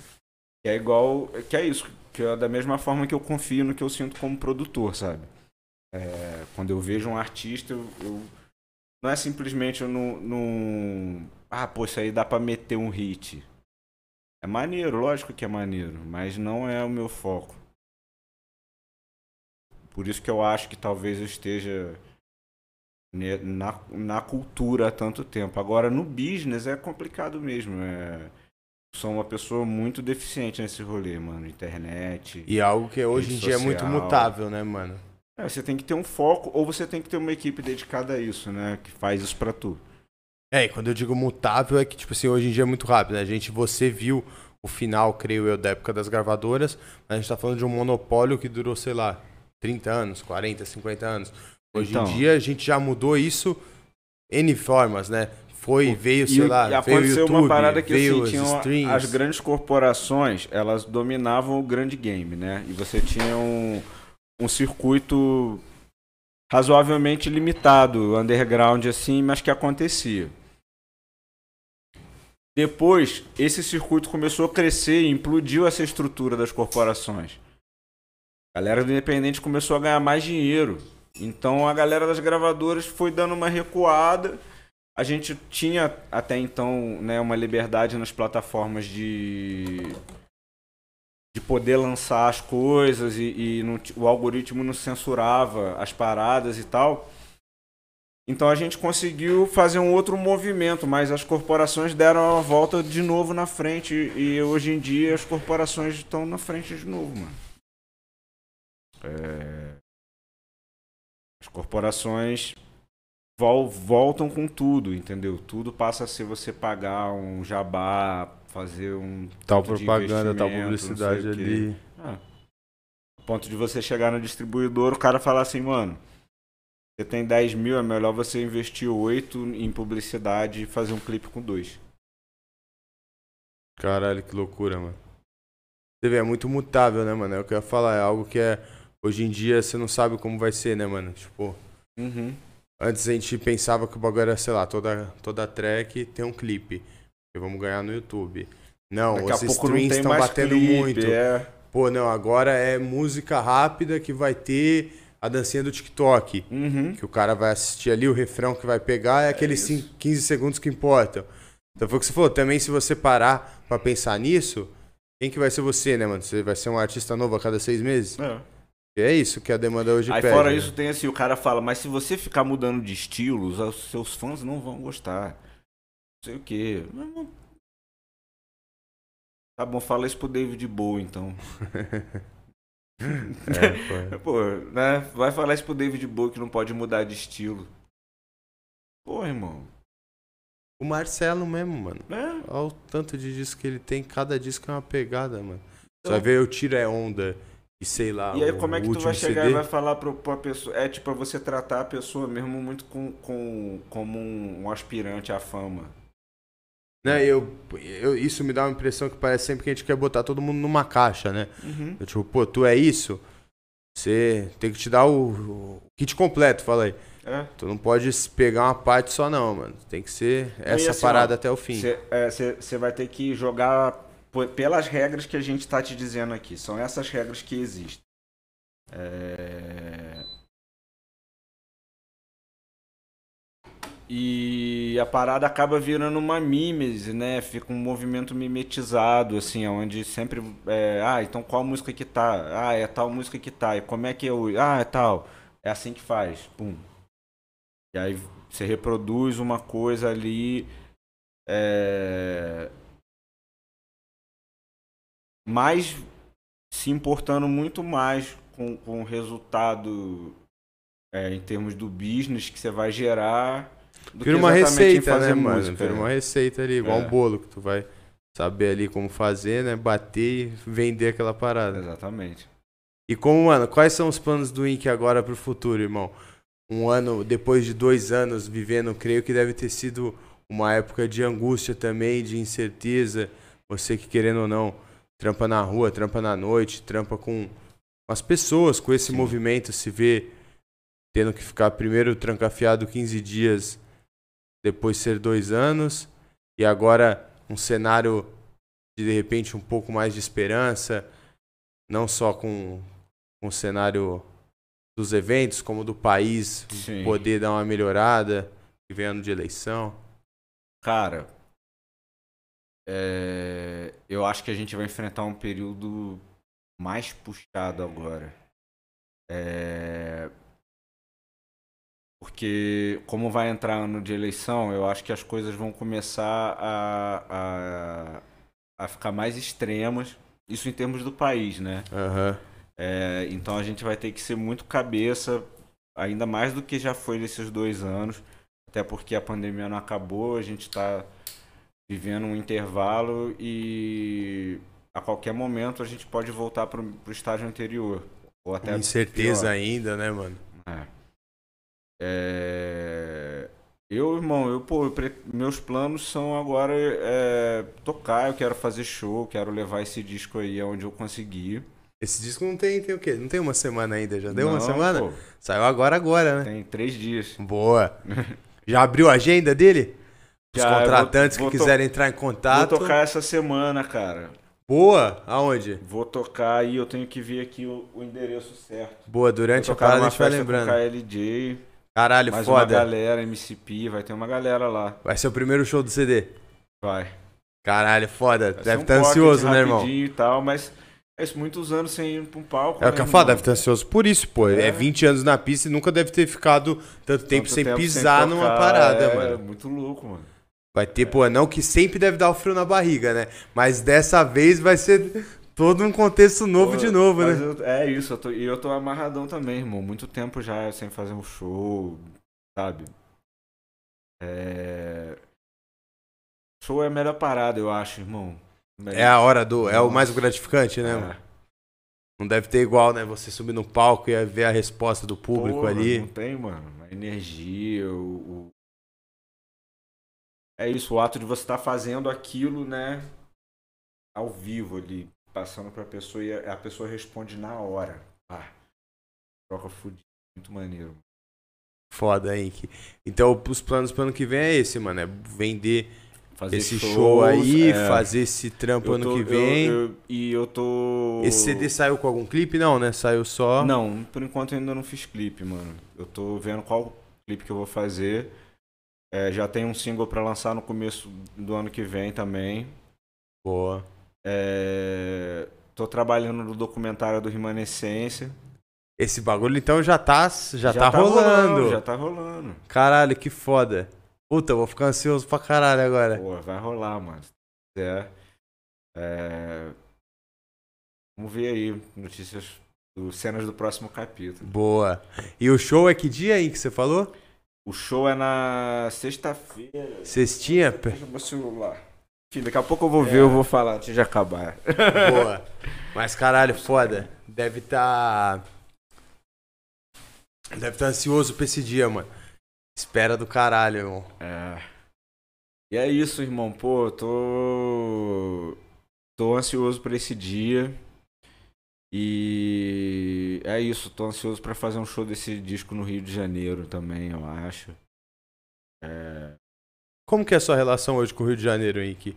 Você frequenta bastante o Rio, tá distante a uma cota da cidade, deve ter ainda muita gente lá, fala irmão, não só por ser do estado, você se criou lá, deve ter ainda muito amigo, muito pessoal. Pô, mano, eu. Deve sentir uma falta do caralho, não sente não, mano? Eu sinto. Você tá quanto tempo em São Paulo? Eu tô. Vai fazer. se- Fez seis anos agora. É, é um tempo já que você deve já se sentir habituado, mas deve fazer muita falta também, né? é, mano. Eu sou muito grato a São Paulo, como eu te falei, assim, né? Pô, aqui realmente assim. Você sente que pro seu business aqui acontece mais coisa, Henrique? Putz, eu não sei. Talvez, aqui, com certeza aqui acontecem mais coisas, né? É, eu perguntei porque com certeza, mas não sei se no seu ramo exato, né? Sei lá, eu recebi gente carioca que trampa com teatro. Esse cara afirma que não tem como comparar o cenário de teatro do Rio de Janeiro com o de São Paulo. Aqui acontece Sim. muito mais coisa. Ele É, o, merca o mercado de. O mercado em geral. O mercado tem- da música em si, do rap, É, pra mano, você fez diferença ter mudado pra São acontece. Paulo, mano? Cara, fez. Pra mim fez mais diferença na minha vida pessoal mesmo. Pode no crer. meu ritmo de vida e tal. É, O... o Rio de Janeiro, é, eu acho que por eu ser de lá, é um lugar pra mim que é muito confortável de ficar, tá ligado? É, Mas é isso, é, eu senti também essa necessidade de, de expandir alguns horizontes, entendeu? Teve alguma coisa específica que te fez sair do Rio de Janeiro ou que não te faça voltar? Ou não, mano? Foram N fatores. Voltar, eu vou voltar. Com certeza. Mas o que me fez sair é, foi Copa do Mundo e Olimpíadas. Em que sentido, irmão? No escangalhaço que aconteceu ou no... Pô, mano, eu fui tocar. Aconteceu a primeira, primeira parada, eu fui tocar em Atenas, lá na Grécia, em 2011. E tinha acabado de. de- era uma época pós-Olimpíadas. Irmão, eu vi como a cidade tava. Falida, destroçada, cheia de pessoas que se mudaram pra lá na esperança de Na fazer um dinheiro com melhor. Olimpíadas e tal. E no final não conseguiram nem voltar pro país de origem. É, que é isso, né? Europa é tipo você vir, sei lá, de Salvador pra trampar em São Paulo. Você sai da Índia pra ir pra, pra Grécia. É ali, né, Ásia, ali, o bagulho é tudo muito perto ali do. Sei lá, você sai é, aquele. Do, principalmente ali você vai pro. Aqueles países do leste europeu, todos eles fazem fronteira com Itália, com Grécia, não sei o que, Turquia ali em cima. Então é muito perto, o território é pequeno. Então a galera vai ter um bagulho ali, ó, pum. Muita gente. E o Rio de Janeiro também não foi muito diferente disso, entendeu? É, a cidade começou a ficar muito focada nessa parada. E eu achei que, que iria dar ruim alguma hora, eu não senti um espírito bom, assim. Principalmente pra mim, no momento que eu tava da minha vida. Mas eu nunca quis vir pra São Paulo assim, não, mano. Vim visitar o Max, né? Que é, pô, meu irmão. Meu irmão duas vezes. E aí vim visitar ele aqui. E um belo dia eu acordei e falei, porra, mano, quer saber? Eu moraria aqui. Aí decidi vir. Fui no Rio, peguei Assim, minhas coisas meu. e vi. é. É, não tem que não dá pra pensar muito não, que Eu sabia, é, eu sabia, eu, eu tava negociando uma- um lugar lá que eu ia fazer um estúdio no Rio. E eu desisti porque eu, eu sabia que eu já não tava com esse sentimento mais. Eu falei, mano, eu vou ter que dar um tempo daqui agora. Porque eu já vi o que, que vai acontecer. Não é o que eu quero. É o que eu tô buscando. E aí eu vim, mano. Isso você diz que era mais no cenário da cidade em si ou no cenário seu de, de trampo mesmo? Da mano? cidade. Da cidade. O trampo tava rolando mil. Maneiro e a Não é cidade melhor já do que nunca. No emanando... Rio de Janeiro se pagavam os melhores cachês pra, pra essas paradas. Aham. E aí, porra, o hit, você já via que essa porra ia dar merda. E de fato deu, né, mano? Ah, Eu acho curioso pra perguntar isso pra você, porque eu frequento o Rio, sei lá, há 20 anos, Aham. e eu vejo uma mudança sinistra do que era o Rio de Janeiro há 20 anos atrás e do que é hoje. Até em situações disso. Política mesmo, mano. Até situações criminosas, de tipo assim, de Ah, mano, milícia, tudo- de tudo como o Estado tá o crime- diferente. o crime era outro crime, as coisas Como você vê isso, a diferentes. violência e a criminalidade em geral, mano, no Rio de Janeiro, mano? E chegando depois até nos âmbitos políticos mesmo de quem governa, que pra mim aparenta um estado totalmente entregue ao poder paralelo e que também o cidadão carioca vota errado há muito tempo também, né, velho? Você ser governador no Rio de Janeiro é ser tipo assim, velho, é ser Então, irmão, profissão galera- perigo, né, meu? Todo mundo é preso. Mas olha que parada doida, né? Aí, governador no Rio de Janeiro, aí tem o Brizola que é de Porto Alegre, tem o Garotinho que é lá de Campos, tem o, o Witzel que é daqui do interior de São, São, Paulo. Paulo, esse é um vagabundo. Tipo, o Rio de Janeiro ele tem uma uma cultura um pouco peculiar, né, dele assim, que é uma cidade portuária, né? Sempre foi piratas, bandidos, jogos, prostituição, não sei o quê. Então o Rio sempre rolou um estigma e ainda rola dessa parada de malandragem e pá. E a gente, né, tem um estado que todos os governadores do estado foram presos. sei lá quantos anos. É, fora. não foi, quem não foi foi a Benedita, eu acho, sei lá, o resto foi todo mundo. É, E é um cenário que hoje é perigoso pra todo mundo, né, mano? A gente Mas, fala então, assim, a gente quer. o- eu peguei uma época, É, ele onde não existia o PP, vê então, não existia o PP, eram outro, outros problemas, não menos graves, mas eram outros problemas. E essa parada da UPP, mano, é mais ou menos o que acontece também no- no- nos bagulhos de colonização também, né? Onde, onde um país desenvolvido ocupa um território, fica lá um tempo, explora, faz várias regras, não sei o que lá, e sai. Que o tio Sam gosta de fazer. Né? É, e depois sai e fala, ah, não, se vira aí. E aí, o- essa parada das Olimpíadas, né, e pra isso teve a instalação das UPPs e tal, foi exatamente isso, irmão. Criou-se um cenário fake de paz, que não existia, né, fizeram vários acordos. E na sequência eles saíram, só que quando eles saíram, quem retomou foi a milícia.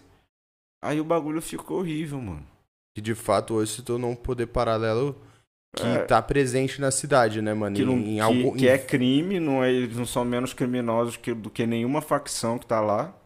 São tão criminosos quanto. E eu diria que são até mais, porque eles são tiranos. Os caras é periculoso, meu irmão. Eles são tiranos, irmão.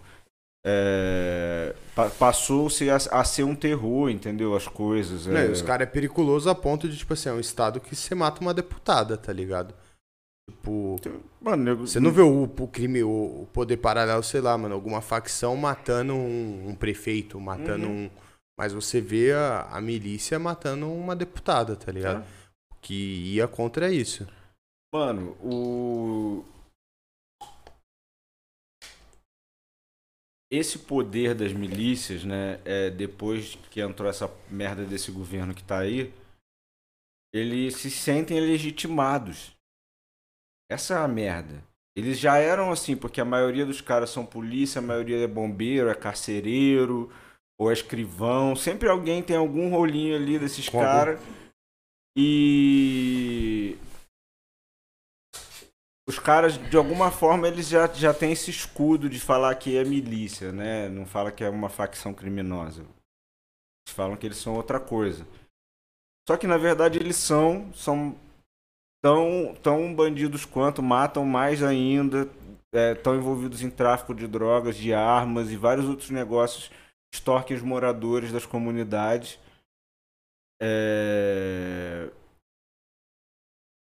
E agora com essa porra aí desse neofascismo que se instituiu no Brasil, eles se sentem legitimados, eles têm né, a plena certeza, entre aspas, que não vai acontecer nada. E aí, irmão, é. A gente fica sujeito à barbárie, brother. É muito triste, assim, né? É... Ver a, a, escalada que a parada tá. Mas Rio de Janeiro sempre foi o bagulho doido. Sempre foi o bagulho doido. É... A novidade agora são esses grupos aí que se, são praticamente é, para como é que eu vou dizer? Paragovernamentais. É, mas não são paragovernamentais porque eles estão junto com o governo. Essa que é a merda, eles são filiados, uma coisa assim. Tosco, é bizarro você pensar no cenário desse. É tosco, é bizarro. E você enxerga alguma solução, mano, pro Rio de Janeiro? Ah, mano. É difícil pensar, né? Porque tem é que pensar numa solução caralho, estratégica, né, mano? né, mano? Porque, Porque é... é muito encrunhado, é o que você falou, né? É uma parada que tá encrunhada com um governo que está encunhado com tudo e hoje em dia até o presidente da república é envolvido com essa sacanagem, né, mano? Então, o que que eu acho que eu enxergo uma solução que para mim é óbvia, que é a mudança da cultura. Cultura não é uma coisa eterna, cultura é uma coisa que a gente mantém. Várias culturas já nasceram e morreram na, durante o nosso curto período aqui nesse planetinha. Várias culturas nasceram e morreram. Né? Então, assim, cultura se institui. Ah, beleza, vamos cortar a cabeça dos caras na praça. Com alguém, um dia alguém me falou, não é maneiro ficar cortando a cabeça dos na praça. Pô, beleza, então vamos acabar com essa porra, vamos. E muda-se a cultura. Eu acho que precisa de mudar essa cultura, mano. É... E realmente, assim, a galera.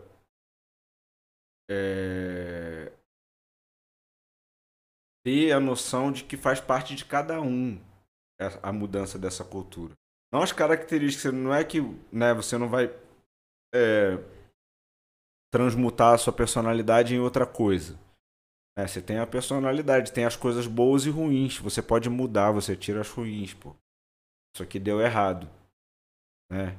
É isso, não, não tem como viver né, no, no, nessa situação, mano. É, é, é muito desgastante os moradores, para a própria cidade. Alguma hora essa parada vai ter que acabar, mano. Nos anos 80, né, a gente teve um, um momento no, no, Rio de Janeiro de muito problema, e aí depois teve um momento que deu uma anistiada, que parou de ter tanto conflito, mas aí no começo dos anos 2000 voltou fortemente. É,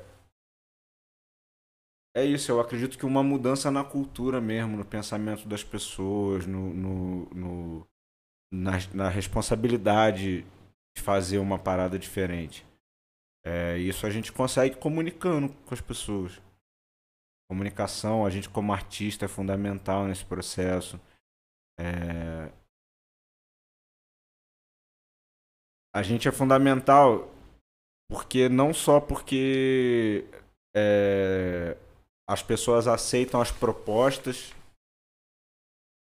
que os artistas têm, né? A gente estava falando isso sobre treta que um cara vai na casa da mãe do outro, o nego compra o barulho do artista. Então existe uma responsabilidade nisso, né? E a outra coisa é uma responsabilidade porque querendo ou não, a gente faz parte do nosso tempo, a gente não é descolado do nosso tempo, né?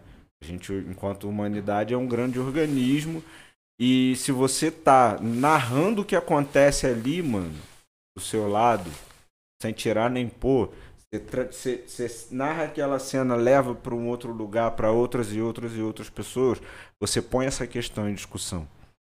Total, mano. Entendeu? E aí, é ter o diálogo de fato, né, mano? E eu acho que agora, até a gente lembrou, né, que no ano que vem, ano de eleição, chegou a hora do diálogo, né, mano? A gente perdeu a última eleição por falta de diálogo também, né, mano? Esse cara chegou ele chegou nos nossos, né, mano? Ele é um cara que. Ele chegou na baixa da, é... da, da fé. Quando todo mundo tava sem fé, descredibilizado, a galera foi resolver fazer uma palhaçada. Entregou de mão, fala aí, nego já tava tipo assim, ah, porque se foda, entrega na mão de é. qualquer um. Tanto que o argumento das pessoas que eram. É, não, não existe menos razoável, né? Quem defende o Bolsonaro, enfim, Sim. mas. É, as pessoas que ainda é, tentavam argumentar alguma coisa em relação a, isso, ah, não, ele só fala essa parada de sacanagem. Mano, se isso é um argumento positivo, é o Nós único argumento positivo, mesmo, né? pô, tamo fudido, mano. É, não, e eu falo de, de, a gente ter o diálogo, porque eu sempre tenho essa, tenho essa brisa que, tipo assim, esse cara chegou, ele chegou foi nos nossos também, né, velho? Não teve, com certeza teve gay que votou nele, teve mulher Lógico. que votou nele, teve preto que votou nele. E ele nunca poupou palavra para nenhum dessas galera. Então a gente tem que olhar pra gente também, entender aonde a gente tá errando de, de não dialogar, né, velho? De não. Uhum. De não trocar ideia sobre isso, porque é isso que faz a mudança, né, mano? A gente deixar na mão dos caras que fudeu. Exatamente, mano. Não adianta, às vezes, muitas vezes a gente se, se furta de ter uma boa conversa, é, de trocar coisas de verdade para não se indispor com o outro né? Então a galera cria esse estigma, não se discute político. Pô, lógico que se discute. Se discute políticos, se discutem políticas. Se discute. Se discute. Até porque isso é feito por um bem comum. Como é que você vai fazer uma coisa por um bem comum que não é discutido? E foi esse sentimento de não discutir causou uma situação de tanto ódio. Falei, ah. tipo assim, tu não discute? Então beleza, a partir do momento que a gente não discute, virou futebol. Você é Flamengo, eu sou Fluminense. Exatamente. E que se foda. Eu é? sou Lula, você é Bolsonaro. E acabou. E essa falta de discussão é o que fez os caras usar a gente como um bonequinho ali, né, mano? E assim, a gente foi pra um buraco, irmão. Né? Tem a, a, galera do Meteoro, o Álvaro sempre usa essa expressão, buraco civilizatório. A gente, a gente enfiou a cabeça num lugar, irmão, que, que assim, enquanto país, é preocupante, cara. É... Porque essa, essa sequela não vai embora. Ele vai embora, irmão. Já era pra ter ido, inclusive do planeta.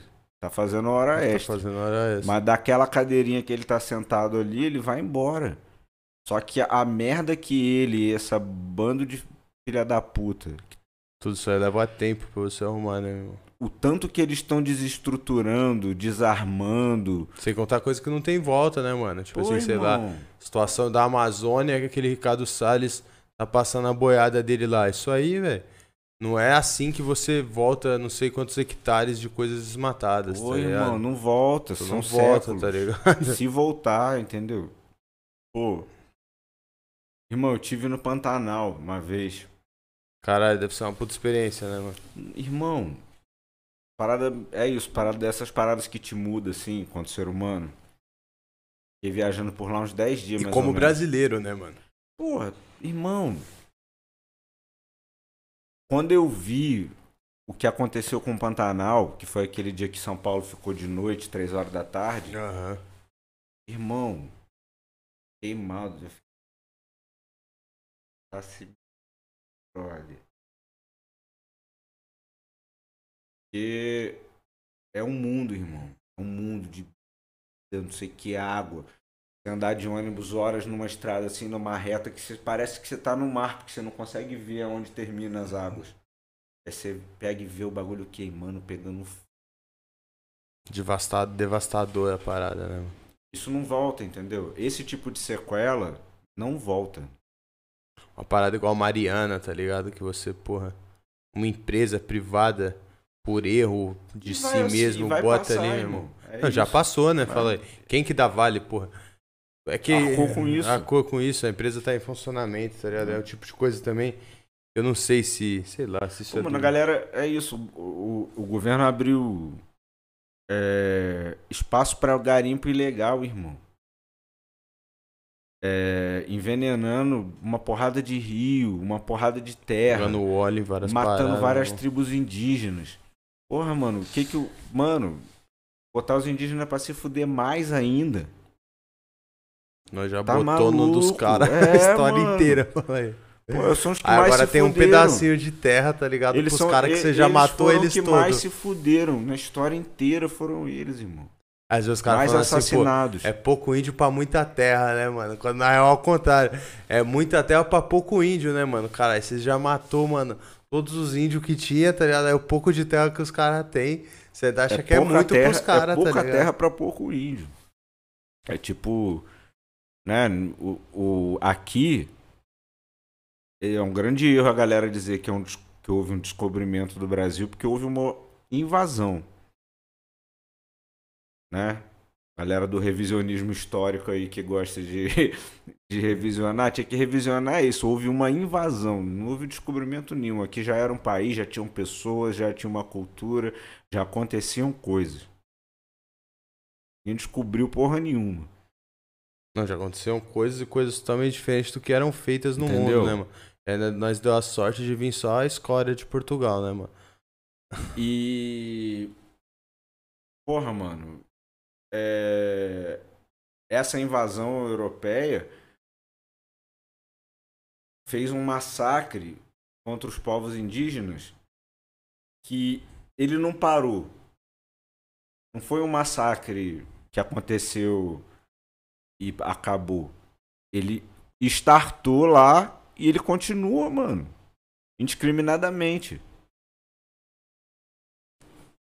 Ele só muda o formato, né, mano? Só muda o formato Que e. veio como você transformar todo mundo, católico, deixar todo mundo católico, falei. É, você vai quebrando a pessoa pelo espírito, pelo cérebro, fisicamente. Vai nesse, nesse rolê. É, não, e esses grupos assim de extermínio sempre teve, né, mano? Seja dessa forma que eu vou te catequizar, ou eu vou implantar uma ditadura, ou eu vou criar um grupo de extermínio, ou eu vou botar todo mundo que é preto e pobre na cadeia, vou enfiar uma lei de vadiagem. É? Vou dar um jeito de te fuder, meu Ainda irmão. vou ganhar dinheiro com você na cadeia. Quando você entrar na cadeia, eu recebo, porque né, vai ser um Vai ser um puta jogo isso aqui, meu. Manter vocês todo que é fudido aí. complicado, mano. Mas é isso, eu acho que a gente vai demorar, voltando à pergunta, a gente vai demorar um pouco, eu acho, pra recuperar um, um tanto de estrago, tirando a natureza, que vai demorar um muito, mas a gente, enquanto, enquanto país mesmo, enquanto povo, a gente vai demorar um tanto pra gente recuperar o desmonte, que acho que a palavra é essa, que, que foi provocado nesses últimos anos. Total, mano. Depois que deram o golpe na Dilma, o bagulho desandou assim, ó. Isso foi de ladeira abaixo, irmão. De ladeira. Se já não tava maneiro, né? A questão não é que tava maneiro. Se já não tava bom, meu irmão. Puta que pariu. Mas, irmão. É isso. Mó galera. é, pegou, assim, né? Mó galera que hoje em dia é eleitor. Nasceu quando o Lula foi eleito a primeira vez. A galera não teve noção do que, que era antes. Tá ligado? É, Então, assim, né? Nasceu com consciência e, e vontade super certo de. de... É isso. De mudança, de querer algo novo. Tá, só é, que, o que pô. tá errado tem que ser consertado. Isso é justo. Agora. A galera tá vendo como era antes, porque o bagulho tá voltando, irmão. É, não, nós, nós flerta, nós flerta não, né, mano? Nós foi pro nível da miséria novamente, tá ligado? Tá vendo as pessoas, Voltou Fazendo fila pra roer osso, de falou novo, irmão. tá ligado? A gente tá voltando pra barbárie, mano. Seca, fome, Falta de luz, tá ligado? falta de luz. O bicho é um gênio, né? Até, o, até a porra do horário de verão o cara tirou, né, meu irmão? Aí fica com falta de luz. É um gênio do caralho, meu. né? É, irmão, muito Eu fico, puta, eu fico pensando meu. como é, que, como é que vão ser as aulas de história daqui a 5, 6 anos, tá ligado? É, não sei se daqui a 5, 6 anos, mas isso aí, mano, vai Mas ser é contado de uma forma, muito né? hoje, hoje em dia, mano. É tipo, né? Parada é tudo assim, tipo. É, é que 5, 6 anos foi o golpe da Dilma, né, mano? É. E até hoje, muita gente não acha que foi um golpe, né, mano? A gente se esquiva, né? Tipo assim, porra, mano, mas ela era muito burra, olha o que ela falava. Ok, mas você tá falando uma coisa, eu tô falando Tá outra, né? Eu maluco, tô falando de alguém que foi eleito, viado. tá ligado? isso, a mulher é- foi eleita democraticamente e foi derrubada por um golpe articulado pelo seu vice, tá ligado? E se você não enxerga essa parada, meu irmão, se você não enxerga que um juiz que bota o outro na cadeia depois ganha um cargo público é mal intencionado, no mínimo, porra, é difícil de ter coisa que tá na Esse- cara, tá ligado? Esse bagulho é, da política, né, irmão? Você vê o, o, o Lula. Uma galera dessa galera que sempre foi meio reacionário, o argumento que tinha é que o Lula era semi-analfabeto. Eu não sei o que, o cara é muito semi-analfabeto, como é que o ignorante desse, pum, pronto. Era bêbado e não provou, sei, era as duas é, paradas provou por A mais. B essa parada. Aí a Dilma. A mulher é burra, a mulher confunde as coisas, a mulher Olha os discursos da mulher. É, trocou a palavra tal, não sei o que. Agora, irmão, vai. se- A gente ganhou agora, um- o, o- nesses últimos anos aí, um cara que é ó concurso nesse rolê de burrice, de estupidez, de ignorância, de falta de preparo. Nunca houve. Então não é justificativa pra Maluco é nada. Borá, mano. Ele é Isso. bizarro, mano. Porra, irmão, Maluco é esse uma cara besta, é uma besta, irmão. É uma besta, velho. É O uma cara fala besta. da mulher dos caras. fala- Lá fora, mano, ele é visto como um idiota, tá ligado? Porra, Um mano. Puta de um boçal, maluco. Débil. Desculpa assim, mas. É, mas, pô, é... Ele parece é que ele tem um idiota, problema irmão? mesmo, sabe? Assim, ele. É. Além, né, de, de- dessa falta de inteligência, ele é um cara perigoso porque ele não tem caráter. Ele tem um mau caráter, na verdade. E mau caráter gera más coisas para no lugar onde ele está sentado. Então, quem votou nele como piada, agora tá entendendo que é uma piada muito sem graça, irmão. Entendeu? Porque são, né, na, na, na pandemia de Covid, 600 mil vidas aí e contando, né, mano? e contando, não, e assim, dessas 600 mil, 400 mil evitáveis. Essa que é a parada. Eram evitáveis. Talvez 200 mil realmente ia morrer, porque, né, isso que a gente falou, é uma coisa É um tempo ali, fala de você, pô. Mas é avassalador, né? Foi avassalador no mundo inteiro. Mas a gente. Foi e segue sendo, né? mas tipo assim, morreu muito. que não é por esforço dele, né, mano? Se a gente não vivesse um país que as pessoas têm uma, um- sei lá, estão vacinando, tá ligado? O SUS faz um trabalho que consegue distribuir vacina pelo país inteiro. As pessoas têm bastante consciência comparado com outros lugares do mundo que tem taxa gigante de rejeição à vacina. Mas não é por causa do esforço dele, não, falei. Porque se fosse por esforço dele, mano, o país tava de mal a pior também. Se fosse pelo esforço dele, a gente não ia ter 700 mil mortos, a gente ia ter 2 milhões. Tá ligado? Por esforço dele tava tudo a caralho É também, isso, mano. mano. E como eu falei, aí eu acho que a gente. Em relação ao Rio de Janeiro, mas isso também se aplica em relação ao Brasil, tá ligado? É, a gente tem que mudar a cultura, irmão. Mudar a cultura. É... É, salve Ah, Filipão! Salve Felipe! Esse é brabo, hein, mano? Ah, Aí, ó. Pô, esse aí foi o clássico, né, mano? Você é louco, um clássico dos clássicos, né?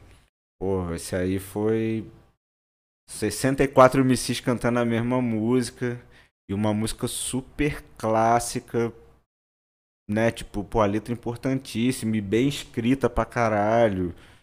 É... Pô, pra mim foi uma honra conhecer o Ataliba gravando essa parada, irmão. Confirmou, né, mano? Aí, ó. É. Porque essa música é, foi grande na época. Pra caralho, Né, mano. e depois Foi grande, sumiu. Não. E depois sumiu e tal. E aí, quando eu já tava pensando ne- nesse, nesse momento que eu falei, ah, vou, vou entrar na reta final do Remanescência, falei, pô, essa parada eu gostaria de fazer. E trazer pra agora. Por isso que a gente, né, eu fiz esse convite pra essa galera toda. Foi irado de fazer, mano. O Flipão topou na hora. Pô, Flipper, mano. O monstro. Felipe é foda. Ele, Monstro. nesse mesmo cenário que a gente falou do Rio, uma época os moleques representou aqui São Paulo também, né, Sim, mano? O, ele, ele o, o Febem, o que os caras faziam com o ZRM era muito foda, mano. É. E vai total de conta com o começo da ideia do skate, né, mano? De banda de rock e com rap. Era muito Não, foda o barulho que os moleques faziam, Pô, mano. Quando, quando. Passado remoto, né? Quando tinha ainda o, o, o skate drink. Pai, irmãos, pô, a gente tocava. Eles tocavam no Rio lá, irmão, na hora que tocava o skate drink, a gente. Quebrava tudo, né? Era o auge. Derrubava tudo, os moleques É. era foda, mano. E, pô, e o Flip fez, fez um trampo maneiro. O Febem também deu, foi dar o rolê dele. Os dois são também. foda, é, mano. Os dois são Pô, foda. São, os dois são foda. É isso, irmão. Pô, a música é maneira essa parada, entendeu? Esse, esse bagulho da Taliba é isso. Pô, são todo mundo que fez o bagulho, irmão. É alguém foda que tem. Know-how na parada, pô, irmão. tem ninguém que tá Só ali faixa varejando. preta, isso é louco. É. É muito maneiro. Foda aí, que gostou, irmão? Se sentiu à vontade, pai? Tranquilaço. É, irmão. Porra, muito obrigado por ter topado colar, mano. É nóis, meu. Por Te ter cedido o seu tempo Aí. No meio de mudança, que eu tô ligado que, porra, não é fácil, é mó Tá corre. ligado, né? Cheguei corre chato, não já é? falei, pô, tô no meio, irmão. Tá no meio da mudança. Me senti mais honrado ainda de conseguir um tempo seu nessa correria, irmão. Ah, mano, mas é isso, tranquilo. Foi bom também. Deu, deu aquela focada no, outro- no outro lado aqui. Daqui a pouco eu já vou cair de dentro de novo. É, tá ligado. mas, pô, mano, muito obrigado mesmo. Eu que te agradeço a ideia aí. Qualquer coisa. Eu que te casa. agradeço, irmão. Qual que são suas redes sociais? Fala aí certinho pra galera, a gente vai deixar na descrição do vídeo, mas pra todo mundo acompanhar, o disco já tá no YouTube também. Uhum. Esse disco já tá no stream também. Já, Esse já saiu com Já tudo, saiu né? Já com saiu em todas as é. plataformas e no YouTube. sim. É, então, minha rede, minhas redes sociais todas são Ike Castilho, IKY Castilho ou Café Crime. Qualquer um dos dois é nós. Boa, pai. Pode chamar, Vamos Instagram, tudo- Facebook. E os contratantes que quiser vender esse show aí, é, é, só agora, acionar. irmão, só acionar. Que quem der um salve em janeiro já é outro preço, fala pra eles. Tá ligado. Não muda como tudo e não tá barato a inflação desse país, Pô, fala aí. O cachê também tem que crescer nessa Se mesma chegar, se proporção. chegar antecipado, a gente pode negociar show pro ano que vem. Aí, então é hora de correr, contratantes. é a hora, meu irmão. Dezembrinho só tem 20 dias. Chegou primeiro de janeiro é outro preço. Tá ligado, né? Até Tem que ser, pai. pô, Tem outras coisas também pra fazer. É lógico. e que É nóis, satisfação total, mestrão, de verdade, mano. E o estúdio tá sempre portas abertas pra você, mano. Tá ligado? Se quiser também, tamo aí. Com certeza. Família, tamo junto, todo mundo que acompanhou o vídeo até agora, mano. Deixa o link, se inscreve no canal, manda pra galera, a gente vai deixar na descrição do vídeo tudo certinho do link também. E essa semana tem show, não tem? Tem show. Agora falei. Aí, ó, então pera aí que a gente vai achar o. Ele vai achar o celular. Não tá aqui? Caralho, meu irmão. Aí, achei. Aí, pô. A gente vai falar agora na íntegra quando que é esse, quando que é esse show. Ó, Esse show, é- esse show você falou que vai estar quem mais também? calma aí que eu vou ver agora nesse Já saca a momento line. o endereço já te falo.